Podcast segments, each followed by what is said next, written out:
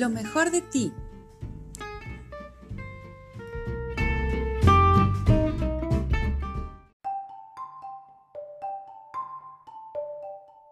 Hoy vamos a hablar de cuando nos sentimos estancadas. ¿Qué pasa cuando nos sentimos estancadas? Y hoy te traigo tres tips porque luego me la paso, hable y hable y hable y hable. Yo lo que quiero es darle a la gente algo que le sirva en este momento para que pueda poner en práctica. Tres tips para evitar sentirnos estancados o estancados en general. Es estancados en general porque los tips que traigo son unisex, de hecho. ¿sí? Em, bueno, ¿por qué nos sentimos estancados? Primero que nada. Es esta sensación en donde sentimos que no avanzamos, que no logramos nada, que nada nos satisface si lo pudiéramos poner como en un ejemplo, puede ser cuando empiezas a dar vueltas en círculo y no vas a ningún lado. Puede ser cuando se te atasca un carro y por más que aceleras no avanzas. O puede ser esos sueños cuando vas corriendo pero realmente no estás avanzando. Esa sensación es la que sentimos cuando estamos a, este, estancados. Estancados. Que se llama involución, o sea, es estar ni para atrás ni para adelante. Exacto, no, no hay un avance, nada, una evolución. Mucha insatisfacción, insatisfacción en ese aspecto. Sí, y muchas de las personas eh, se, le, se deriva de muchas causas. Yo tengo tres y de esas tres les voy a dar los tips, que son las más comunes, ¿ok? La primera es porque estás en una situación en donde ahí algo necesita cambiar. Llámese lo que sea. Si estás en tu trabajo y ya tienes, no sé, cinco años ahí y ves que no avanzas y que siempre lo mismo, lo mismo, lo mismo, hay algo que te está diciendo que tienes que cambiar, que ya no perteneces ahí en una relación también.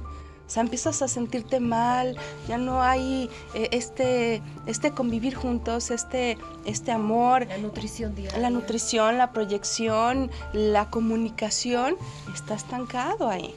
Con los amigos también, hay veces que te llevas muy bien con tus amigos, pero, o amigas, y hay veces que ya no fluye la cosa.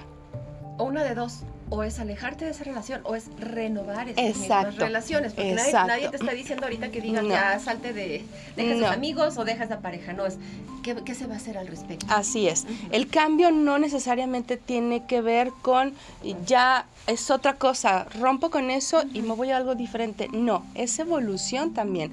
Entonces podemos mejorar la relación, podemos mm, ver las opciones de cómo puedo mejorar mi trabajo y ver las opciones de cómo puedo mejorar la relación con mis amigos, por ponerles los ejemplos que les puse ahorita. El segundo punto es cuando hacemos cosas y estamos enfocados a satisfacer a los demás, pero no nuestras necesidades. Mm. Eso sí nos afecta más a las mujeres, mucho más, porque siempre estamos que los hijos, que la familia, que los papás, que el marido. Entonces, si no encuentras ya satisfacciones porque te hace falta satisfacer tus propios deseos, ¿qué quieres? Eh, uno de los tips es, entonces haz algo que te guste, empieza con un hobby. Empieza con un hobby. El, el tip anterior es, observa qué tipo de cambio se va a dar para mejorarlo. ¿Sí? Yo no digo que lo rompas, pero sí puedes mejorar la situación en la que estás viviendo. no tiene que ser algo enorme, algo pequeñito, algo que, siempre hayas tenido ganas de hacer. Exacto.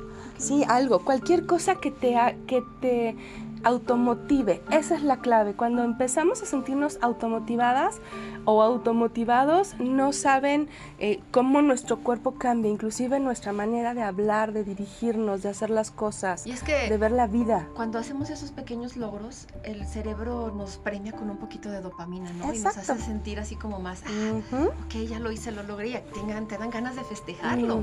Exacto. aunque sea algo pequeñito. Así es. Hay veces que inclusive cambiar la manera de comer te va a dar dopamina, endorfina, serotonina, el hacer ejercicio te va a, cambiar mucho la manera de ver eh, tu presente.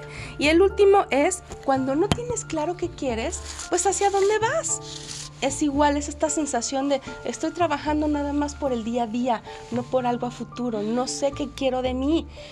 Y ojo, no necesitas ser joven para saber qué quieres. Puedes tener la edad que quieras y no saber qué quieres. Entonces, por favor, si ya sabes, si no sabes qué rumbo tienes, es momento de sentarte a, escribir qué quieres, cuáles son los sueños que ya cumpliste, cuáles no, qué puedes hacer.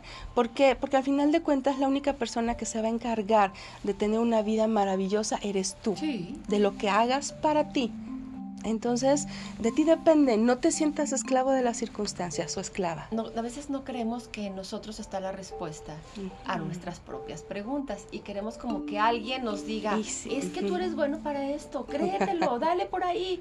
Y, esa parte no eh, es tan, tan esencial en nosotros que bueno, está bien si platicas con alguien y te ayuda a descubrirlo, pero qué mejor que hacerlo por ti mismo. Todas las respuestas están en uno y sí, a veces no las sabemos encontrar, para eso aquí estamos los coaches. Pues con todo gusto, algún psicólogo, algún terapeuta, algún experto eh, que te pueda ayudar a ver estas zonas oscuras.